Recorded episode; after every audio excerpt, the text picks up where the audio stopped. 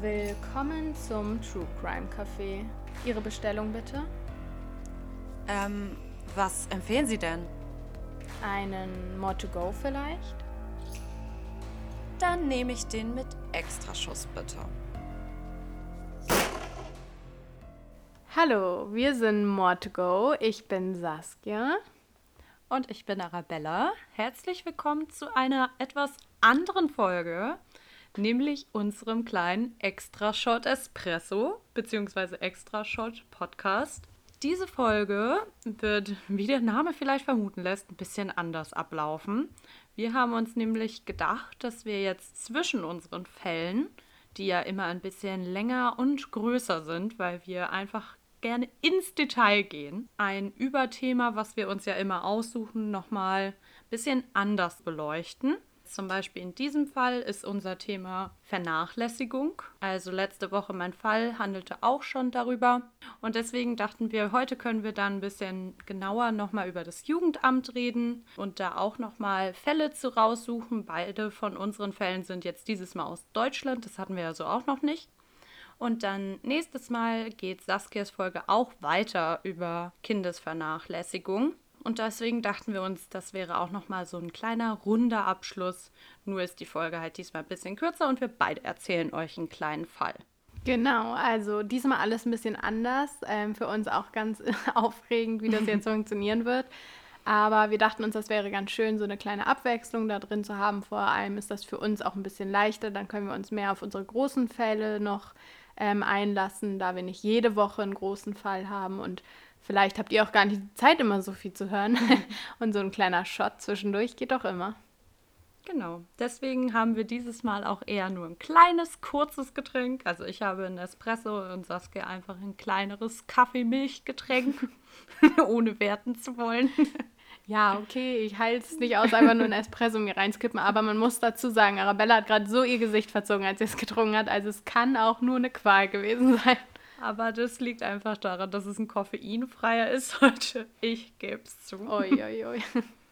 Ja, es ist ja aber auch schon späte Stunde, wenn wir hier aufnehmen. Wir wollen ja irgendwann auch noch ins Bett. Sehr wahr. Letzte Woche sind wir nicht so richtig auf das Thema eingegangen, falls euch das nicht aufgefallen ist. Das liegt daran, dass ich dieses Mal mit der Auswahl des Themas dran war und eigentlich etwas ganz anderes rausgesucht habe. Sollte eigentlich um Rassismus gehen und das machen wir auch noch zu einem späteren Zeitpunkt. Aber ich hatte, wie gesagt, diesen Fall gefunden, der mich so gepackt hatte. Und da ist Rassismus nicht das tragende Thema, weil wir uns trotzdem noch mal voll und ganz dem Rassismus widmen wollen. Deswegen haben wir uns gedacht, holen wir das dann zu einem späteren Zeitpunkt noch mal richtig nach. Und da kommen wir jetzt auch wieder mit den Spielen zurück, die wir euch die letzten Wochen genommen haben in den Hauptfolgen. Wir haben uns noch mal was anderes überlegt, was aber auch gar nicht so einfach sein wird. Ich habe sehr lange drüber nachgedacht über meine Frage. Und ich muss es jetzt innerhalb von Sekunden beantworten. Ja. Immer das Gleiche. Und zwar ist das Spiel, was würdest du schlimmer finden?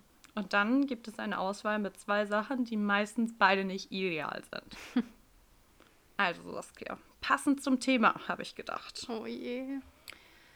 Was würdest du schlimmer finden? A. Wenn ein Kind bis zu seinem 18. Lebensjahr von Pflegefamilie zu Pflegefamilie weitergereicht wird und nie einen richtigen Wohnsitz hat und nie eine Bezugsperson entwickelt. Mhm. Oder Option B, wenn ein Kind bis zu seinem 18. Lebensjahr bei seinen leiblichen Eltern aufwächst, aber das Jugendamt regelmäßig vorbeikommen muss, weil es sich ähm, um eine vermeintliche Kindesgefährdung handelt. Also es wird nie so weit bestätigt, dass das Kind aus der Familie raus muss, aber es ist trotzdem nicht das ideale Wohnverhältnis für das Kind. Also es ist immer so eine Grenze dazu, dass das ja. Kind, dass dem Kind so schlecht geht, dass man es wegnehmen muss, theoretisch. Ja. Oder Boah. halt kein Zuhause und keine richtigen Eltern. Okay, also ich muss dich jetzt erstmal richtig dazu ausfragen, weil ich muss alle Kriterien wissen. Ähm, die Pflegefamilien, wie lange ist das Kind da immer so ein Jahr oder zwei Jahre? Maximal ein Jahr.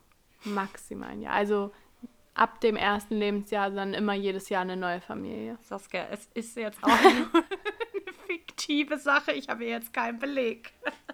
Ja, aber ich muss alles einbeziehen für die Entscheidung. Ja, also ab dem ersten Lebensjahr geht's los. Okay. Mm, Das ist echt schwer. Also, boah, ich bin richtig hin und her gerissen. Also ich sag mal einfach kurz, was ich denke und versuche dann schnell zu einer Entscheidung zu kommen. Okay. Und ich kann mich nicht gut entscheiden, egal worum es im Leben geht. Also es wird nicht easy. Also zu den natürlichen Eltern denke ich jetzt, dass es dem Kind ja wahrscheinlich nicht so gut geht, aber die Hilfe des Jugendamts ist ja vorhanden. Und wenn die Eltern das annehmen, wovon ich jetzt ausgehe, weil ich darf ja so meine eigenen Regeln machen, Ja. dann kann es zwar sein, dass es dem Kind nicht optimal gut geht, aber es hat auf jeden Fall Hilfe, es hat im Notfall einen Ansprechpartner, wenn es dem ganz schlecht geht. Und ich hoffe auch einfach, dass im Notfall, wenn es schlimmer wird, das Jugendamt einschreiten würde. Die Pflegefamilien können alle ganz, ganz toll sein, aber es muss ja auch immer einen Grund haben, warum das Kind weitergereicht wird. Außerdem ist das, glaube ich, richtig schlimm, wenn man keine Bezugsperson hat und ständig jemand Neues. Von daher würde ich versuchen, die Familie sozusagen, die eigentliche Familie des Kindes, ähm, weiter zu unterstützen mit dem Jugendamt und so. Also ich würde mich dafür entscheiden, dass die unterstützt wird und das Kind da bleiben darf.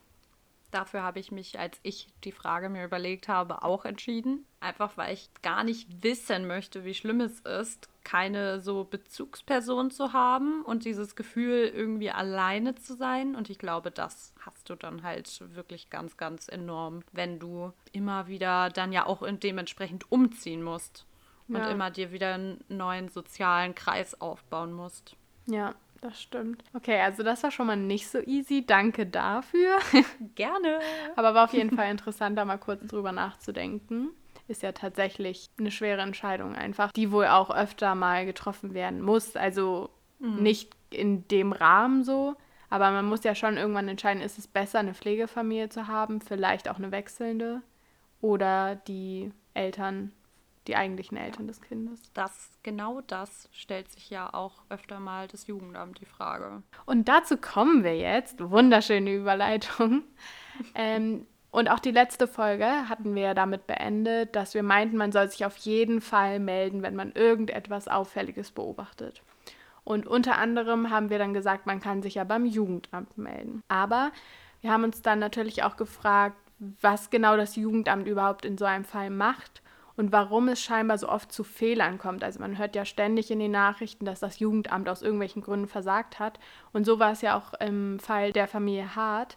Auch da hat ja das Jugendamt nicht wirklich seine Arbeit geleistet. Und so habe ich mich einfach mal ein bisschen mit dem deutschen Jugendamt auseinandergesetzt. In Amerika, wo Arabellas Fall ja war, sieht das bestimmt alles nochmal ganz anders aus, aber da wir auch heute deutsche Fälle haben, geht es auch um das deutsche Jugendamt. Wir stellen uns jetzt einfach mal vor, es gibt einen Hinweis, dass es in einer Familie ein Kind gibt, dem es nicht so gut geht und man befürchtet, dass das Wohl des Kindes in Gefahr ist. Also wird das Jugendamt kontaktiert und das Jugendamt ist in diesem Fall gesetzlich verpflichtet, diesen Hinweis nachzugehen. Also egal, was für ein Hinweis kommt, es muss diesem nachgehen. Also es kann nicht einfach ignoriert werden. Und das tun sie zum Beispiel, indem sie erstmal Kontakt zur Familie bzw. auch dem Kind herstellen. Das kann in Form von einem Hausbesuch sein, teilweise auch einem unangekündigten Hausbesuch. Also auf jeden Fall wird irgendwie Kontakt erstmal aufgenommen. Normalerweise haben die Eltern das Recht, Fragen der Erziehung selbst zu entscheiden und auch zu entscheiden, ob sie Hilfe annehmen oder ablehnen wollen, wenn es ums Thema Kind geht. Aber auch dieses Recht hat irgendwann halt seine Grenzen. Zum Beispiel, wenn das Kind in Not ist, was ja bei einer Vernachlässigung ganz klar der Fall wäre. Und in so einem Fall überwiegt dann der Schutz des Kindes gegenüber dem Recht der Eltern. Also in so einer Situation musst du halt abwägen, so wie schlimm ist es sozusagen? Und wir haben ja gerade schon gesagt, bei einer Vernachlässigung ist es schlimm genug auf jeden Fall, dass dieses Recht der Eltern eher Nebensache ist und der Schutz viel mehr im Vordergrund steht. Da diese Entscheidung gar nicht so einfach wahrscheinlich ist, stellen sich die Jugendamtmitarbeiter in jedem Einzelfall ungefähr diese drei Fragen erstmal.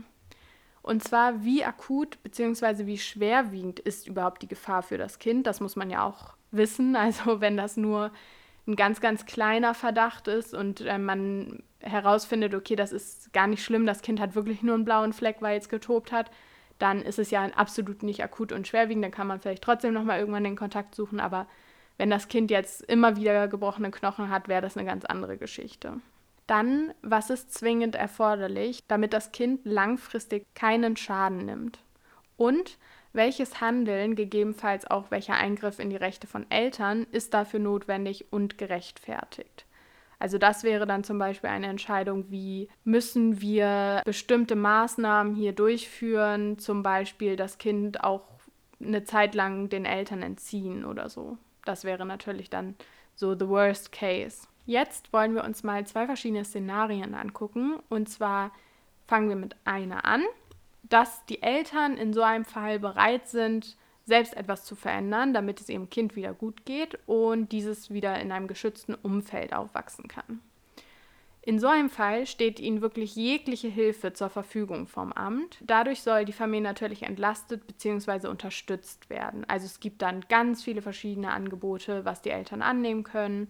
Da gehe ich auch nochmal drauf ein. Kann aber auch sein, wenn es ein schlimmerer Fall ist, dass verbindliche Vereinbarungen zum Wohl des Kindes entstehen müssen, das sind dann zum Beispiel Pflichtbesuche beim Arzt oder regelmäßige Besuche im Kindergarten oder der Schule, beziehungsweise auch regelmäßige Mahlzeiten oder sowas. Also es werden auf jeden Fall ganz klare Richtlinien gemacht, die die Eltern befolgen müssen. Ich muss jetzt natürlich sagen, dass ich weder ein Kind habe, noch arbeite ich beim Jugendamt oder irgendwie dergleichen. Aber ich glaube, genau dieser Punkt ist so ein Knackpunkt für viele Eltern, wenn es ums Thema Jugendamt geht weil viele Eltern bestimmt mal irgendwann in ihrer Zeit Hilfe oder Unterstützung vom Jugendamt gebrauchen könnten, aber sie halt direkt Angst haben, dass man ihnen das Kind wegnimmt oder so. Also die Eltern und ich glaube auch ich, also auch selbst wenn ich vom Jugendamt höre und ich weiß, dass das Jugendamt noch ganz viele andere Sachen macht, habe ich ganz oft so ein bisschen negative Assoziationen irgendwie, ja, dass ich so denke, ich oh, wenn man sich da meldet, dann wissen die direkt, dass irgendwas nicht gut läuft und so und mhm ich glaube, die versuchen da ganz dagegen anzuarbeiten, aber es ist halt schwer, denke ich. Und genau das ist meine Vermutung, dass viele Eltern einfach Angst haben. Und in den meisten Fällen will aber das Jugendamt einfach nur helfen und möchte diesen sicheren Ort, was ja eigentlich das Elternhaus sein soll und auch in vielen Fällen ist, möchte es dann vielleicht nur mit aufbauen bzw. kräftigen. Und um mal so ein kleines Beispiel zu nennen, in welchem Fall das sein könnte, wenn du ein Schreikind hast, was ja nicht ungewöhnlich ist, dann melden dich vielleicht auch irgendwann deine Nachbarn, weil dein Kind halt ständig wie am Spieß schreit und die sich einfach Sorgen machen. Was ja auch gut ist, also man soll sich ja auch melden. Und in so einem Fall könnte dann natürlich auch das Jugendamt vorbeikommen oder man meldet sich halt selber und dann kann man auch einfach Kurse dazu belegen. Also was tue ich, wenn ich ein Schreikind habe, was gibt es für Möglichkeiten, wo kann ich mich informieren und so weiter und so fort. Und das ist ja total harmlos, also da will dir niemand was. Du kriegst einfach nur Informationen und Wissen an die Hand. Das ist ja super, aber leider zu wenig genutzt, weil man halt diese Angst vom Jugendamt teilweise hat. Jetzt wollen wir aber uns nochmal die andere Situation anschauen. Und zwar, was passiert, wenn die Eltern aus welchem Grund auch immer, ob es Angst ist oder was anderes, wenn die Eltern nicht mit dem Jugendamt zusammenarbeiten wollen. Was ist, wenn sie dem Jugendamt symbolisch oder vielleicht auch tatsächlich die Tür vor der Nase zuknallen? Wenn Eltern die Hilfe nicht annehmen oder auch die Unterstützung des Jugendamts nicht dafür sorgt, dass das Kind wieder in einem geschützten Umfeld leben kann, dann muss halt das Jugendamt eingreifen und das kann dann auch teilweise gegen den Willen der Eltern passieren. Also es kann dann zum Beispiel kommen, dass das Jugendamt irgendeine nötige Hilfe für das Kind selbst organisiert. Zum Beispiel auch sowas wie, dass das Kind erstmal vorübergehend woanders leben muss oder auch, dass Kinderarztbesuche wirklich Pflicht sind. Also dass da ganz klar ein Termin abgemacht wird und wenn die nicht dann erscheinen, dann gibt es halt Konsequenzen. Aber was ich auch sehr interessant finde, was ich gar nicht so wusste, letztendlich kann nur das Familiengericht genau über diese Rechte der Eltern bestimmen bzw. diese einschränken. Das bedeutet also, wenn die Eltern absolut jede Hilfe vom Jugendamt verweigern, obwohl das Kind in Not ist, dann wird das Familiengericht vom Jugendamt eingeschaltet. Und das Familiengericht führt dann für gewöhnlich erstmal persönliche Gespräche nochmal mit den Eltern und motiviert die Eltern, die Unterstützung anzunehmen, kann aber letztendlich, wenn das alles nichts bringt, auch dafür sorgen, dass das Sorgerecht der Eltern entzogen wird, beziehungsweise der zukünftige Lebensort des Kindes ähm, darüber entschieden wird von denen. Das Jugendamt ist in dem Moment dann nicht mehr die führende Kraft, sondern eher in einer unterstützenden Position. Und die klären dann zum Beispiel das Familiengericht darüber auf, was vorher in der Familie passiert ist und also insgesamt über die Geschichte der Familie und schlägt auch Maßnahmen vor, die der Familie helfen könnten. Ja, finde ich ähm, voll interessant, weil das wusste ich, bis wir halt jetzt für die Folge recherchiert haben, auch nicht. Ich dachte eher, dass das alles vom Jugendamt bezweckt wird. Ja. Aber auf der einen Seite ist es ja gut, dass die Entscheidung nicht nur bei einer Behörde liegt. Auf der anderen Seite, und ich denke, das werden unsere Fälle vielleicht auch noch zeigen, ist es natürlich auch negativ manchmal zu beleuchten, weil in Akutsituationen wo halt schnell agiert werden muss, kann dann nicht gehandelt werden. Ja, das Also stimmt. beziehungsweise doch, kann schon, aber es dauert halt, ja. weil die Bürokratie in Deutschland ja bekanntlich einige Zeit in Anspruch nimmt. Auf jeden Fall. Und es gibt auch noch ein anderes Problem, gut, dass du das ansprichst. Problematisch wird es dann, wenn man sich irgendwo so dazwischen befindet von dem, was ich gerade erzählt habe. Also wenn es zwar eigentlich recht klar ist, dass eine Familie irgendwie Unterstützung benötigt, diese aber abgelehnt wird von der Familie, aber es noch nicht genug Anhaltspunkte dafür gibt, dass eine ernste Gefährdung vorliegt. Und somit kann ja das ähm, Familiengericht noch nicht eingeschaltet werden. Also man befindet sich irgendwie so dazwischen. Und deshalb ist es auch so wichtig, dass nicht nur das Jugendamt auf den Schutz des Kindes achtet, sondern halt auch andere Ansprechpersonen, zum Beispiel in Schulen, in Kindergärten, Arztpraxen oder auch in der Nachbarschaft und so, damit man halt zusammen sich ein Bild von dieser Situation schaffen kann und man nicht nur als Jugendamt alleine dasteht, sondern auch die Aussagen vielleicht noch von anderen hat. Wusstest du, dass beim Kinderarzt bei den Untersuchungen es ein, richtig ein Schema gibt mit Aspekten, auf die man achten muss, die auf eine Vernachlässigung äh, hinweisen? Nicht wirklich. Also ich habe vorher eine Liste beim Recherchieren nochmal gelesen, worauf man achten kann, ähm, um mhm. das zu erkennen. Aber ich weiß jetzt nicht, was die Checkliste von einem Arzt wäre. Beim Kinderarzt wird darauf geachtet, wie der Hautzustand aussieht. Also ob es eher eine trockene und eine schuppige Haut ist oder ob es halt ein ganz normaler Hautzustand ist. Sowie wie das Unterhautfettgewebe aussieht. Ob sich die Haut so richtig in Falten setzt oder ob da noch ein Fettgewebe drunter ist. Und dann in dem Bezug dann auch die Muskulatur weil ein jetzt vor allem kleines Kind, was eigentlich krabbeln sollte, dann wäre die Muskulatur ja weit ausgeprägt. Und wenn ein Kind die ganze Zeit nur auf dem Rücken liegt und sich nicht bewegt, dann bildet sich ein sogenanntes Tabaksbeutelgesäß. Also, dass die Hautfalten einfach so richtig ineinander fallen. Mhm. Einfach weil es nicht mehr zu so einer Bewegung kommt und dementsprechend die Muskeln auch sich zurückbilden. Mhm. Außerdem achten sie dann noch auf den Hungerbauch, den du letztes Mal schon angesprochen hast, in Bezug auf Mangelernährung und auch auf den Gesichtsausdruck, ob der teilnahmslos ist oder ob das Kind Emotionen seinem Gegenüber und seiner Umgebung zeigt. Und wenn das Kind eher apathisch wirkt und nicht so richtig checkt, was gerade passiert oder nicht agiert mit seiner Umwelt, das würde dann auch wieder auf Vernachlässigung hindeuten. Mhm. Voll interessant. Jetzt wollen wir mal zum ersten Fall kommen, oder? Den hast du ja rausgesucht, Saskia. Ja. Erzähl's uns. Leider ja. Also, ähm, es handelt sich um die kleine Michelle und dieser Fall ist aus Hamburg, also aus unserer Heimatstadt. Und der hat sich 2004 zugetragen und ich habe da tatsächlich nichts von mitbekommen. Ich war da halt auch noch nicht besonders alt, also ich war da noch in der Grundschule. Wohingegen ich den Fall ein Jahr später von Jessica aus Hamburg zum Beispiel mitbekommen habe. Aber das war auch ja. sehr, sehr, sehr groß in den Medien. Okay, ähm, alle einmal durchatmen. Triggerwarnung ist, glaube ich, immer an, wenn es um Kinder geht. Und insgesamt bei uns ist ja immer sehr kritisch, aber hier auch nochmal jetzt Triggerwarnung. Es geht um Kindermisshandlung bzw. die Vernachlässigung von Kindern. Michelle lebte mit ihren Eltern und ihren fünf Geschwistern in einer Wohnung in Hamburg. Das Jugendamt kannte die Familie bereits und versuchte sie immer zu unterstützen. Michelles Mutter verstand sich aber überhaupt nicht mit den Sozialarbeitern und sagte daher immer wieder Termine ab. Sie wollte nicht, dass sich irgendjemand in ihre Erziehung einmischt und hat so auch nicht die Vorschläge des Jugendamts angenommen, dass sie die Kinder zum Beispiel mal in die Kita schicken sollte über den Tag hinweg, um entlastet zu werden. Sie wollte ihre Kinder nämlich auf jeden Fall alle bis zum dritten Lebensjahr bei sich behalten, weil sie halt fand, dass man die früher nicht abgeben sollte. Das ist nur Aufgabe der Eltern, die bis zum dritten Lebensjahr zu betreuen. Dabei war sie total überlastet und konnte auch von ihrem Mann keinerlei Unterstützung erwarten.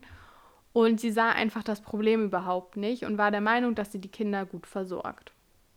Aber es wurde halt von Monat zu Monat schlimmer und als sie dann im Januar 2004 ein weiteres Kind auf die Welt brachte, wurde alles einfach noch viel, viel schlimmer.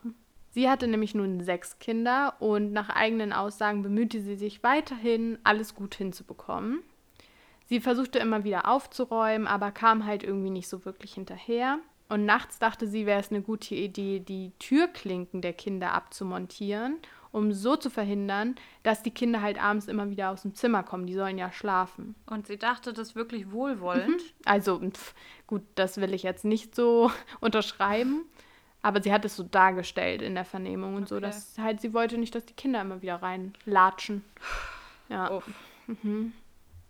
Und leider hat sich das dann aber nicht nur auf die Nacht beschränkt, auch wenn sie es so gesagt hat, die durften dann zwar nach ihrer Aussage morgens wieder raus, aber tagsüber mussten sie trotzdem immer wieder in ihr Zimmer, teilweise wirklich auch stundenlang. Und die Schreie und Rufe wurden einfach ignoriert. Und immer seltener schauten die Eltern dann auch nach ihren Kindern. Irgendwann wurde die kleine Michelle dann krank und die Mutter war sich erstmal total sicher, dass das nur eine harmlose Erkältung war. Tatsächlich handelte es sich bei Michelles Erkrankung jedoch um eine schwere Mandelentzündung und ein Grund, warum sie mit Michelle nicht zum Arzt gegangen ist, war wohl, weil die Familie nicht krankenversichert war. Wobei ich das in Deutschland einen sehr, sehr seltsamen Grund finde, weil ich denke, selbst wenn du nicht krankenversichert bist, wirst du schon noch behandelt von einem Arzt im Notfall. Und sobald der Mann arbeitstätig ist, bist du doch auch krankenversichert oder ist das gerade ein Trugschluss? Und dann gibt es ja die Familienversicherung. Also bist du doch immer eigentlich versichert, solange du arbeitest. Ja, ich finde es auch komisch. Vor allem, ich habe gelesen, also ich will es jetzt nicht zu 100% bestätigen, aber ich habe gelesen, dass der Mann ähm, Sanitäter war. Wow. Das macht es auch irgendwie noch schlimmer, oder? Also der wusste dann ja, was ja. passiert. Und tatsächlich kam es dann dazu, dass Michelle das nicht überlebte. Denn am Tag, an dem Michelle starb, wurde sie noch mit einem Fläschchen ins Bett gebracht und das sollte auch der letzte Moment sein, in dem Michelles Mutter sie noch lebend sah. Denn bis zum nächsten Morgen blieb Michelle komplett allein in ihrem Bettchen und ihre Mutter schaute, obwohl sie krank war, nicht noch ein einziges Mal nach ihr. Eins der allerschlimmsten Sachen daran finde ich, dass tatsächlich ihre große Schwester, wenn man so sagen kann, die vier Jahre alt war, Michelle entdecken musste und sie sagte halt dann zu ihrer Mutter, Michelle tot. Und ähm, scheinbar hat Michelle dann aufgehört zu atmen und ist mit offenen Augen verstorben. Und ich meine, das musst du dir mal vorstellen, mit vier Jahren hat die schon verstanden, was mit ihrer Schwester los ist. Mhm. Das ist echt richtig, richtig schlimm, schlimm, ja. Und zu diesem Zeitpunkt war Michelle zweieinhalb Jahre alt nur geworden. Die Eltern riefen dann umgehend den Notarzt, doch auch sie konnten natürlich dem Kind nicht mehr helfen, denn Michelle war bereits seit zehn Stunden tot. Wow. Ja, also eigentlich direkt, glaube ich, oder scheinbar nachdem sie sie ins Bett gelegt hat, war sie tot. Also wenn die ja. Geschichte überhaupt stimmt, ne? Ich komme auch immer noch nicht ganz drauf klar, dass äh, das Kind verstanden hat, mhm. dass ihre Schwester tot ist. Ja, ich glaube, mit vier wusste ich gar nicht, was tot ist. Tja, in der Familie wahrscheinlich schon. Richtig übel. Auf jeden Fall ist Michelle an einem Hirnödem gestorben als Folge der unbehandelten Mandelentzündung. Aber sie wurde auch insgesamt einfach stark vernachlässigt und war auch stark mangel- bzw. unterernährt. In späteren Obduktionsuntersuchungen ist das halt dann auch klar geworden. Und sie musste in einer Wohnung leben, die der Notarzt als katastrophaler Zustand beschrieb. Also es lag überall Müll rum, Ungeziefer und Kot.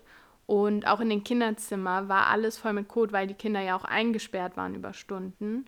Alles war voller Schimmel und die Türen waren kaum noch zu öffnen, weil halt überall so viel Müll lag. Und darin lebte ja nicht nur Michelle, die ja leider verstorben ist, sondern auch ihre fünf kleinen Geschwister, die zwischen sechs Monaten und sechs Jahren alt waren. Später zeigten dann alle Kinder starke Entwicklungsstörungen, sowohl geistig, seelisch als auch körperlich. Sie kannten nicht einmal so alltägliche Dinge wie eine Zahnbürste oder eine Dusche. Wie ich schon am Anfang gesagt hatte, das Amt wusste davon. Ähm, seit Oktober 2003, also ein Jahr vorher, wusste sie schon über die Familie Bescheid. Doch das Einzige, was von den Sozialarbeitern kam, waren Beschwerden über die dreckige Wohnung. Die Kinderzimmer, interessanterweise, haben sie dabei fast nie gesehen. Sie haben gesagt, dass die Mutter wohl immer wieder gesagt hätte, dass die Kinder gerade schlafen, in dem Moment, wo die dann halt zur Kontrolle kamen. Und Scheinbar haben sie auch nicht die Rufe gehört, die von den Kindern aus den Zimmern kamen. Auch die offensichtlichen Entwicklungsverzögerungen der Kinder sind ihnen wohl nicht aufgefallen. Ich finde es so krass, dass es so oft so irgendwie bei solchen Fällen, wo es halt darum geht, was das Jugendamt nicht gemacht hat, hm. dass die sich da oft wirklich die Kinder gar nicht angucken, was ja, ja hier offensichtlich der Fall gewesen sein muss, weil sonst wäre es ja aufgefallen. Ja, auf jeden Fall. Also ich meine natürlich sieht man jetzt immer nur die Negativbeispiele. Wir erfahren nicht, ja, wie viele klar. schöne Geschichten es gibt, wo Eltern verzweifelt sind, das Jugendamt hilft und alles wieder gut wird und das Kind wieder glücklich leben kann oder auch in einer neu, neuen Familie dann glücklich leben kann. Aber ja, ich verstehe es auch einfach nicht, wie man, wenn es den Kindern schlecht geht, sich die Kinder nicht angucken kann. Also schon erschreckend, ja. auf jeden Fall auch wenn es erst noch so schien, als wenn die Eltern aus unerkenntlichen Gründen ihre Kinder wieder zurückbekommen sollten, also die haben auch eine Wohnung, eine Fünfzimmerwohnung oder sowas dann gestellt bekommen, ist es zum Glück letztendlich nicht dazu gekommen. Den Eltern wurde das Sorgerecht dann nämlich für alle Kinder entzogen. Außerdem wurden die Eltern wegen fahrlässiger Tötung und Verletzung der Fürsorge und Erziehungspflicht zu drei Jahren Haft verurteilt. Das finde ich richtig wenig. Mhm. Also irgendwie stand auch noch im Raum, dass die Mutter ähm, auch eine, also psychisch auffällig war wohl irgendwie, weshalb die Schuldminderung kriegen sollte. Aber drei Jahre waren dann wohl sogar länger als angeordnet. Krass. Also ich weiß nicht genau, wie viel man kriegt für Tötung aufgrund von Unterlassen. Hm. Aber das finde ich ist hier ja eigentlich auch greifbar. Ja. Sage ich hier als Juristin. Ja, es war fahrlässige Tötung. Also ich ja. finde es schon echt schlimm. Ja, und gegen die drei Mitarbeiter des Jugendamts, die in diesem Fall involviert waren, wurde auch ermittelt, aber es ist tatsächlich nicht herauszubekommen, was da wirklich passiert ist. Also die haben das wohl so ein bisschen unter den Tisch gekehrt oder ich habe es nicht gefunden, aber es war echt nicht leicht, das zu finden. Mhm. Ähm, was ich irgendwie schockierend finde, weil ich finde, das muss dann auch mal klar gesagt werden, was passiert, wenn das schief geht, damit man einfach weiß, dass es nicht so weitergehen kann. Ja, aber so war das in meinem Fall tatsächlich auch. Also da wird es nicht um einen Todesfall gehen, aber das ist irgendwie was, was ich gängig gefunden habe bei solchen Recherchen, hm. dass immer einfach nur so ein bisschen die Schuld von sich gewiesen wird und man weiß am Ende gar nicht, wer genau jetzt schuld daran war oder ja. was genau da vorgefallen ist. Also ist vielleicht auch in gewisser Weise Privatsphäre einfach, dass man sowas nicht erfährt. Aber ich finde einfach mit Problemen so umzugehen, dass man es ignoriert, ist auch nicht der richtige Weg. Nee. ja. Das können wir so festhalten. Genau. Und das war der Fall und ich finde ihn echt grausam. Dadurch, dass wir den jetzt nicht so detailliert machen konnten, ist das natürlich jetzt ein bisschen anders gewesen. Also ich konnte jetzt nicht so emotional in die Tiefe gehen, aber ich, also mir reicht es auch schon, um ehrlich zu sein. Also mir reicht es schon, um einfach fertig davon zu sein. Und noch als kleine Info nebenbei, als Arabella letztes Mal den Fall erzählt hat, habe ich erstmal direkt in der Nacht danach voll den Albtraum von vernachlässigten Kind gehabt, was total abgemagert war und dann daran gestorben ist. Also mir reicht es schon. Ja, und eigentlich ist es Arabellas schlimmes Thema gewesen, was sie meinte, was so ihr Worst-Case-Thema wäre. Und ich komme aber auch nicht damit zurecht. Also schon richtig schlimm. Aber Arabella, kannst du irgendwas erzählen, was weniger schlimm ist? Tatsächlich nicht. Oh. Ich kann dir was anderes erzählen, aber nichts, was weniger schlimm ist. Na gut. Ich habe noch mal was darüber rausgesucht, was ein bisschen spezieller ist. Und zwar gibt es nämlich auch noch den Hospitalismus. Den hat man früher das Deprivationssyndrom bezeichnet. Und ich glaube, dadurch wird auch schon ein bisschen klar, was da passiert. Das ist jetzt nicht nur auf Kinder bezogen, sondern allgemein, was passiert, wenn einem Menschen soziale Interaktion und jegliche Kontakte entzogen werden. Und genau das passiert ja auch bei der Kindesvernachlässigung. Die schlimmste Form davon ist das Kaspar-Hauser-Syndrom. Das ist ein völliger Reizentzug in Kombination oft mit Misshandlung. Und zwar hat das Syndrom seinen Ursprung vom Kaspar Hauser. Der ist im 19. Jahrhundert als 16-Jähriger geistig und kaum redend einfach auf der Straße aufgetaucht in Nürnberg und hat dann berichtet, dass er solange er denken konnte, in einem dunklen Raum gehalten wurde und nur Wasser und Brot zu essen bekommen hätte. Das ist insgesamt richtig die interessante Theorie. Jeder, der da irgendwie ein bisschen geschichtlich interessiert ist, dem kann ich das wirklich ans Herz legen. Es würde jetzt zu weit reichen. Tatsache ist, es ist ein bisschen widersprüchig, aber davon leitet sich das Syndrom ab. Hm, voll interessant. Es gab diesbezüglich auch, und deswegen bin ich so ein bisschen auf Hospitalismus gekommen, weil ich mich noch an den Versuch erinnerte ein Versuch aus dem Mittelalter vom deutschen Kaiser Friedrich II. Der wollte nämlich einen Versuch zur Ursprache machen und untersuchen, was für eine Sprache Kinder sprechen, wenn man sie ihnen nicht beibringt. Dann wollte er wissen, ob es Hebräisch, Griechisch oder etwas ganz anderes ist. Und deswegen war sein Plan, dass alle Kinder einfach nur Nahrung bekommen sollten und dann gewaschen werden sollten, aber keine Art von Liebe oder Zuwendung bekommen sollten. Dann wollte er halt herausfinden, welche Sprache sie entwickelten. Es war nur leider so, dass es nicht zu einer Sprachentwicklung insgesamt kam, sondern alle Kinder, also wirklich alle Kinder von diesem Versuch, verstarben, bevor sie irgendwie auch nur ein Wort sprechen konnten. Und das zeigt nochmal, dass so ein kompletter Reizentzug einfach zu einer insgesamten Verwahrlosung führt. Wenn es jetzt nicht zum Tod kommt, dann sind Folgen eine motorische Verlangsamung, eine Gedeihstörung, also eine psychische und körperliche Entwicklungsstörung, Teilnahmslosigkeit, soziale Kontaktstörungen wie auch Wutanfälle und Angstzustände, so als Abwehrreaktion des Kindes. Und den Fall, den ich jetzt rausgesucht habe, da war ein bisschen in Diskussion eine Zeit lang, ob es sich da um dieses Kaspar-Hauser-Syndrom tatsächlich handelt. Das wurde widerlegt, das kann ich ja jetzt schon mal sagen, damit wir alle einmal aufatmen können.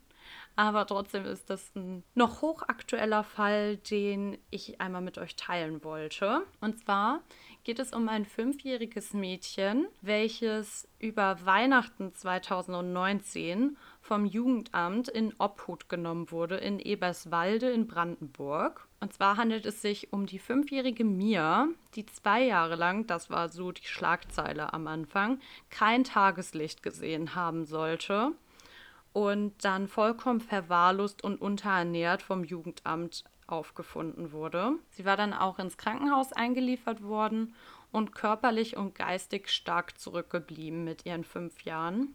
Zwei Jahre lang hatte das Jugendamt vergeblich versucht, Kontakt zu den Kindern aufzunehmen. Sie hatte auch noch zwei Geschwister und dann war das letzte Mittel die in Obhutnahme. Also über den Zeitraum von 2017 bis 2019 gab es insgesamt vier Gefährdungsmeldungen vom Jugendamt. Und daraufhin wollten sie dann Kontakt zur Familie nochmal genauer aufnehmen. Und da gab es aber ein Problem, nämlich dass alle Gesprächs- und Hausbesuchstermine entweder abgesagt wurden, kurzfristig nicht wahrgenommen wurden oder erst mit erheblicher zeitlicher Verzögerung wahrgenommen wurden. Die Eltern bestreiteten jederzeit, dass sie Gewalt ausübten, aber trotzdem konnte das Jugendamt die Kinder einfach nie antreffen. Das haben die Eltern dann in dem Sinne verhindert. Das ist auch einer der Kritikpunkte, dass es so lange gedauert hat, bis das Jugendamt was unternommen hat, obwohl sie die Kinder nie wirklich angetroffen haben. Aber das Jugendamt hat es einfach trotzdem so eingestuft, dass keine akute Kindesgefährdung vorlag. Weil sie die nicht angetroffen haben. ja, genau. okay, das ist schon komisch. Ich weiß es doch auch nicht, Saskia, was da manchmal abgeht. Jedenfalls ist Tatsache, dass diese Gefährdungsmitteilungen nicht ausreichend nachgegangen wurde, also weil sie die Kinder ja nie angetroffen haben. Und deswegen kam es dann nach zwei Jahren dazu, dass das Familiengericht informiert wurde und die erwirkten dann eine Familienhilfe und so wurde dann letztendlich das Sorgerecht für mir den Eltern entzogen. Die anderen beiden Geschwister, die kamen auch für eine kurze Zeit in die Pflegefamilie. Allerdings wurden bei den Geschwistern keine Anzeichen für eine Vernachlässigung festgestellt und so durften sie dann wieder zurück in ihre eigentliche Familie. Bei mir wurde den Eltern trotzdem das Sorgerecht entzogen. Und da gibt es jetzt aktuell noch einen ziemlich großen, auch gerichtlichen Streit, der auch immer noch ausgetragen wird.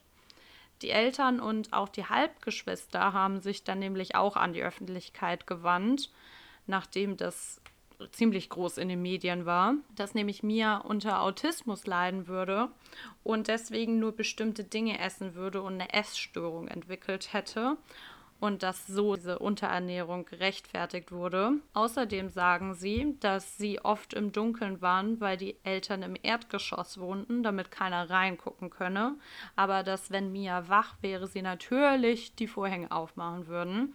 Wobei da dann auch wieder der eine Halbbruder gesagt hat, dass sie es manchmal einfach nicht mag, in der Helligkeit zu liegen und dass er deswegen die Vorhänge wieder zumacht. Also mhm. es gibt da einige Interviews, wo ich mir schon so denke, wer glaubt das denn gerade? Wie alt sind die Kinder so etwa?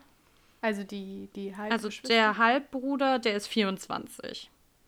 Och, und die haben gesagt, dass es so abgelaufen ist scheinbar. Okay, das ist ja komisch. Außerdem findet die Familie es insgesamt wirklich unter allerhöchsten, dass sie behaupten, dass Mia verdreckt gewesen wäre, was auch ein eine Aussage war und dass sie es überhaupt nicht nachvollziehen können, dass jetzt auf einmal so plötzlich aus heiterem Himmel diese Inobhutnahme kam, weil eigentlich wurde denen das angeblich als so eine Autismusunterstützung verkauft und auf einmal wird ihnen dann das Kind weggenommen. Mhm. So schildern die das. Ich finde halt aber, dass einige Sachen persönlich ich war ja nicht dabei, aber jetzt zum Beispiel das mit der Dunkelheit oder mit der Essstörung aufgrund des Autismus, das sind, finde ich, einfach nur Ausreden und Rechtfertigungen. Hm. Auf jeden Fall kann man hier jetzt sagen, dass zum Glück noch rechtzeitig gehandelt wurde vom Jugendamt und Mia jetzt erstmal in einer Pflegefamilie aufwächst, wobei ja, wie gesagt, dieser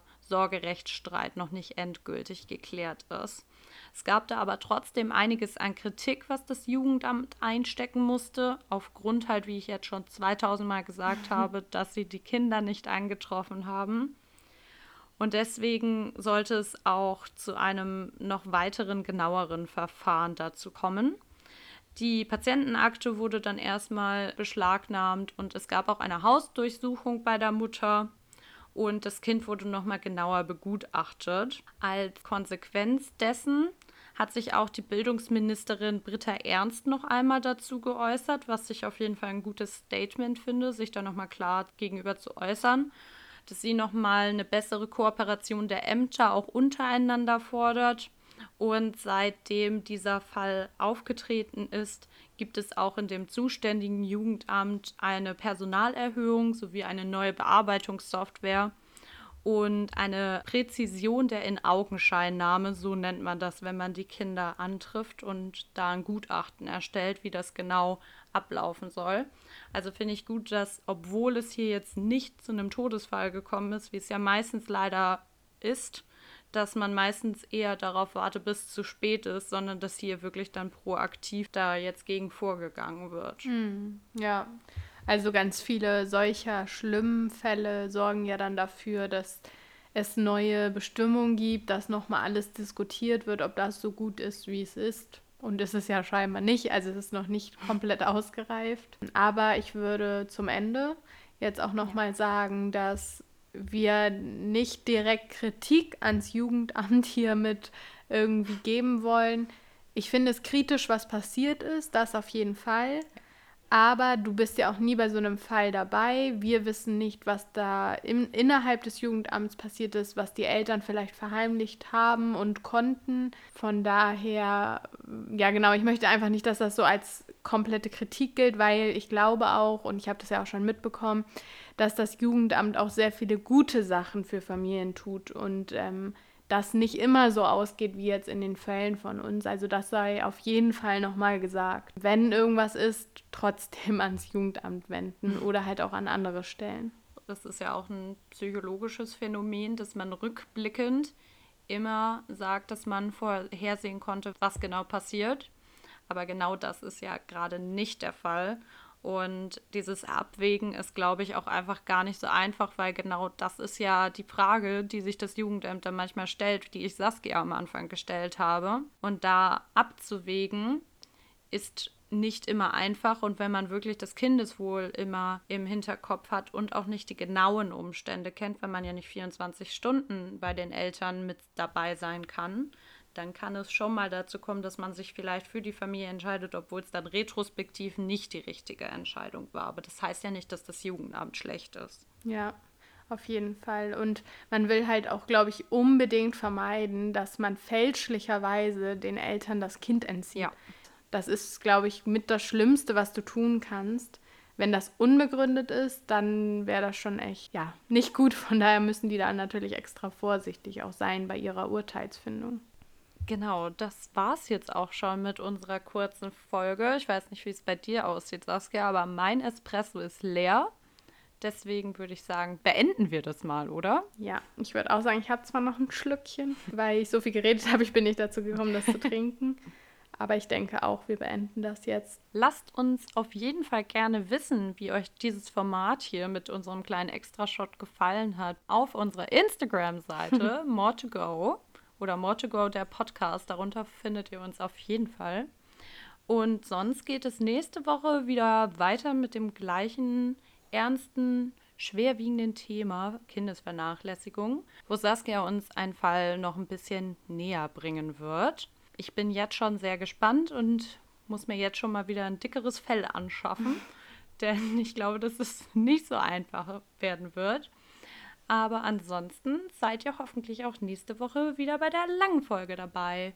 Und ich würde dann mal sagen, ich hoffe, ihr ähm, verdaut diesen Fall gut, denkt noch ein bisschen drüber nach und habt sonst noch einen schönen Tag oder Abend oder wann auch immer ihr das hört. Ciao. Bye.